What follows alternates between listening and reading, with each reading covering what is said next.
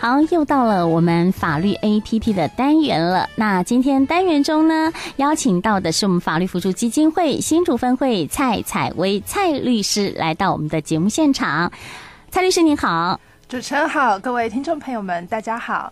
好，呃，今天十月底了哈，我们又见到蔡律师了。啊、呃，今天呢，蔡律师来到我们的节目当中，要跟我们讲的主题啊，就是呃，碰到劳资争议，是不是一定要上法院才能够解决？那跟我们介绍就是这个劳资争议调解跟仲裁制度的介绍。那根据这样子的案例呢，哈，有没有一些类似的故事可以跟我们分享一下？嗯，是的，呃。还有大家应该还记得，我们上周有分享过怀孕歧视的问题哈。是。那今天讲的议题呢，一样跟劳工权益有关，就是劳资争议的调解和仲裁。那想要跟大家分享一个也是实际的案例啦，就是呃，有一位小姐，她叫小婷，她在四月初的时候呢，到贸易公司去面试。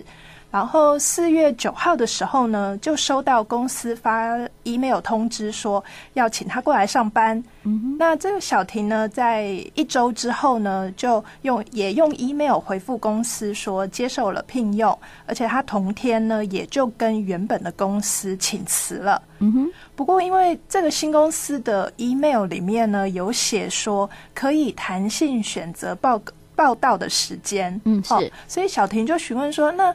可不可以延到五月底再上班？结果没有想到，公司不但不接受，还直接以小婷延后报道，然后这样这段空窗期间变数过大为由，直接取消这个录取的通知。嗯哼，结果小婷就两头空啊，然后就傻眼了。对，所以他就赶快先向新北市政府的劳工局求助，就先申请调解。可是。劳资争议的调解是结果是不成立的。嗯哼，那接下来除非是说啊，再去做二次调解，不然好像一般听说哎、啊，也只能上法院。那有就只能这样子嘛？就还好那个调解人他很好心的介绍那个建议小婷还有公司说，呃，可以选择仲裁。哦，而且这个仲裁呢是比呃比起诉讼来讲，它是更迅速，而且又免费的。哦，来解决这个争议，就是改什么叫仲裁，其实就是由三位专家学者哈筹组那个仲裁委员会来认定。那所以后来那个劳资双方就说，哎，嗯，好像还不错，那就试试看。对，所以后来呢，就是由两位律师还有一个教授，他们成立了一个仲裁委员会来做认定。那最后这个仲裁委员会呢，就是认定说，啊，公司既然已经发了这个录取通知。那双方的劳动契约呢，在小婷她回复承诺，哦，就是她收到 offer，然后一周后，嗯哼，回复承诺的时候就成立了。所以雇主呢，事后去反悔，这是不合法的。那他还是要付小婷薪水这样子。嗯，哎，我觉得哈，这个请律师来节目现场哈，真的给我们员工哈一些劳工真的很大的福利。原来我们还有这么大的福利哈，可以透过不同的管道去申诉啊。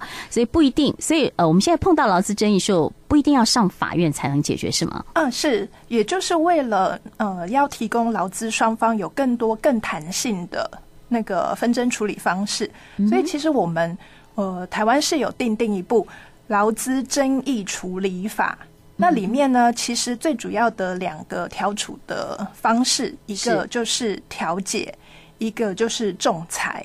嗯，是。那我们刚刚讲到这个调解跟仲裁哈，大家可能不太熟悉，那是不是请呃律师来跟大家解释一下，什么叫做劳资争议的调解跟仲裁？是，那我相信调解的话，应该大家都比较熟悉啦。嗯哼，那要申请调解的呃方式其实很简单，就是看你这个劳工是在哪里提供这个服务，那就是向当地的县市政府的劳工局去提出调解的申请。那比如说，呃，如果我今天上班的公司总公司是在台北。可是呢，我实际上班的地点办公室，哦，是在竹北，那就是向我们新竹县政府的劳工处去申请调解，而且这个申请调解是不用费用的，嗯哼，好，而且呢，在某些情形下呢，甚至还可以去免费申请律师陪同，嗯哼，好，这是因为劳动部为了要保障劳工权益，哈，在一百零九年起，它是先针对呃职业灾害，呃遇到职灾的劳工或者是家属，他可以在呃申请调解的时候呢，有专业的律师陪同。好，这是一百零九年，然后因为效果还不错，所以从去年开始了之后呢，这个免费律师陪同的服务呢就有扩大。好，就是包含了呃原除了原先的职灾之外。那如果是积欠资遣费或者是退休金，那然后当然这个金额要超过一万块啦。对，好，然后或者是说啊，对于这个呃终止劳动契约是有争议的，好，劳工是请求说啊，这个要确认雇佣关系存在，然后这个解雇是不合法的。那因为呃刚刚讲到这种职灾呀。资遣费啊，然后退休金，或者是说确认雇佣关系存在，这种对于劳工的经济生活都会有很大的冲击、很大的影响。所以劳动部呢，就是呃，在呃，就是给予专案哈，在申请调解的时候呢，是可以呃指派律师来陪同的。嗯哼，好，呃，其实这是因为。呃，调解哈，其实一成立，它就是视同于那个争议当事人之间的契约。那你如果呃当下同意，而你事后要再反悔，其实是会出问题的。嗯哼，好，而且一旦这个调解成立之后，如果一方不履行，好，比如说公司本来说好要给多少的和解金，后来没有给，那其实呃劳工他就可以。去向法院申请裁定强制执行，而且是不用缴裁判费的。嗯。那后续去申请那个强制执行的时候呢，也可以先不要缴执行费，而是等到真的有扣到公司的钱之后，对，然后先把再把其中的一部分呢还给法院作为执行费。那不过不管怎么样，就是呃劳资争议调解的效力很强。对，哦，所以建议还是尽量要呃，请专业的律师陪同，会比较有保障。哦，当然有专业的律师陪同也比较安心。是 是是。呃，我们刚刚呃蔡律师跟大家解释的是这个呃调解，那至于仲裁呢？啊，仲裁什么意思？大家可能不太了解，再说明一下。对，因为相对于调解的话，仲裁可能比较陌生啦。是。然后一般会选择呃仲裁的可能也比较少。那其实只要调解不成立。哦，双方就可以申请交付仲裁，甚至说，呃，不要经由调解程序，直接去做仲裁也都是可以的。对，那这个前提是只要是劳资双方有共识，说要走仲裁的方式来处理。好，那仲裁呢，其实呃也可以是独任的，就是那个呃一个仲裁人，或者是由三个仲裁人去成立仲裁委员会。那这三呃，这个仲裁人或仲裁委员会所做出来的仲裁判断呢，它跟调解方案最大的不同就是它是具有法定拘束力的。好，调解方案的话是大家可以选择要或不要，然后可是仲裁的话，大家的选择是说要走仲裁或者是不走不走仲裁，然后要是一个仲裁人或是仲裁委员会，可是决定完之后呢，那个仲裁方案。哦，就是要由呃，就是做出来就是有拘束力。那相对来讲，它的优点就在于它其实是个很迅速、很经济的。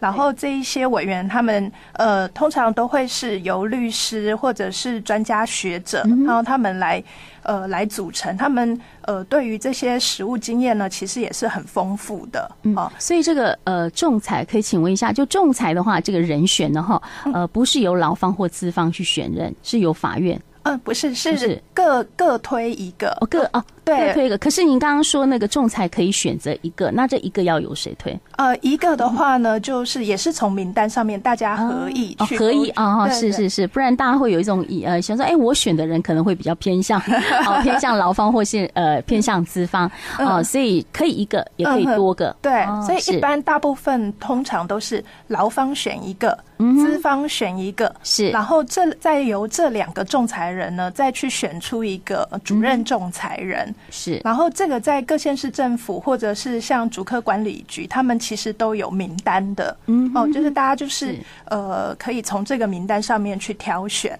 好，然后因为我刚刚有讲到说，一个除了费用的部分，因为你去走劳资呃争议仲裁也不需要费用嘛，是，然后再来就是时间。好，因为相对于上法院，可能至少一年、三年跑不掉 有时候可能一路一路打了三五年，就是金额大一点的，这也是很有可能。那整个仲裁程序呢，其实从受理到结束。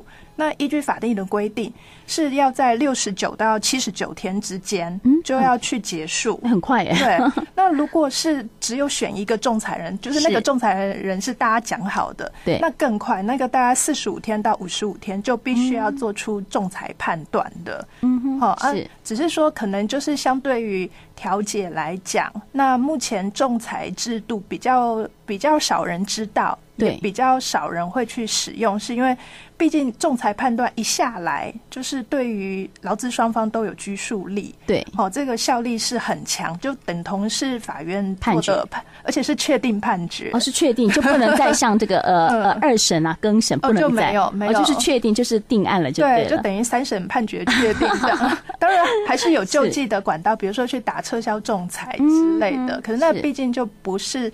呃，就是是特殊的情况，对，所以一般人比较不知道，嗯、所以我们我们也是第一次听到有仲裁，哎、嗯，这个比调解还要快，是、啊、是是。效，就是呃这个效果，然后还有这个时间上都可以比较节省，嗯，是是，对，所以要推动，不然大家都不啊，不然很多人都不晓得有仲裁这样的事情哦。嗯嗯，不过我想呃，还是回到我们的劳动事件法里面，对，哦，就是。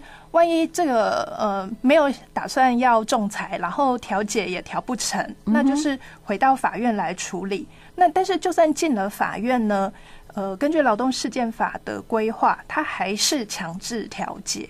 嗯哼，而且强制调解的呃也跟我们一般在法院的调解是不一样的。一般调解可能就是调解委员来。在劳动事件里面的强制调解是法官亲自下来做调解，而且同时呢，他也会带着两个调解委员，一个会比较代表资方，一个会比较代表劳方。哈，对，然后所以呃，在而且就是做来做调解的法官，就会是后续。呃，承接这个案子下判决的法官，嗯哼，所以法官在呃调解程序中，他就可以开始调查证据，他也可以适时的去阐明他的新证，好，所以对于呃双方在诉讼进行中，他可以更有效率的去进行这样子。哦，所以呃，这个原来还有很多种方式哈，不是只有一个呃，不是直接上法院，是 就是哦，有这个调解啊，还有这个仲裁哈。那呃，真的如果说您要呃这个要上法院的话，在这之前呢，那法院也是会有法官亲自来做一个调解的动作。嗯，是，而且在调解过程中也不是马上就进到法庭里面去，所以法官是。跟大家是坐在平平行的会议桌上，这样会比较安，呃，就感觉上好，比较不会害怕啊。是是，这也是劳动呃劳动诉讼里面它比较特殊的程序，这样子、嗯、是。好，那我们今天蔡呃蔡律师跟我们讲到这个劳资争议调解仲裁制度这个介绍，那有没有需要其他做补充的？嗯，是。那呃，其实各位劳工朋友，如果有呃碰到劳资争议，那如果是调解不成立了，哦，那只是但是要注意是有先向县市政府这边申请调解，然后又不成立，那后续如果需要向法院去再呃提起诉讼的时候呢，其实呢，呃，法律辅助基金会它这边有所谓的劳工诉讼辅助专案，呃，这个是。法律辅助基金会，它第一个从它成立开始到现在，它第一个受政府机关委托执行的专案计划，而且到现在都还一直在执行哈。那其实条件很简单，就是只要劳工朋友呢，他在申请的时候，他每个月的收入总计没有超过七万元。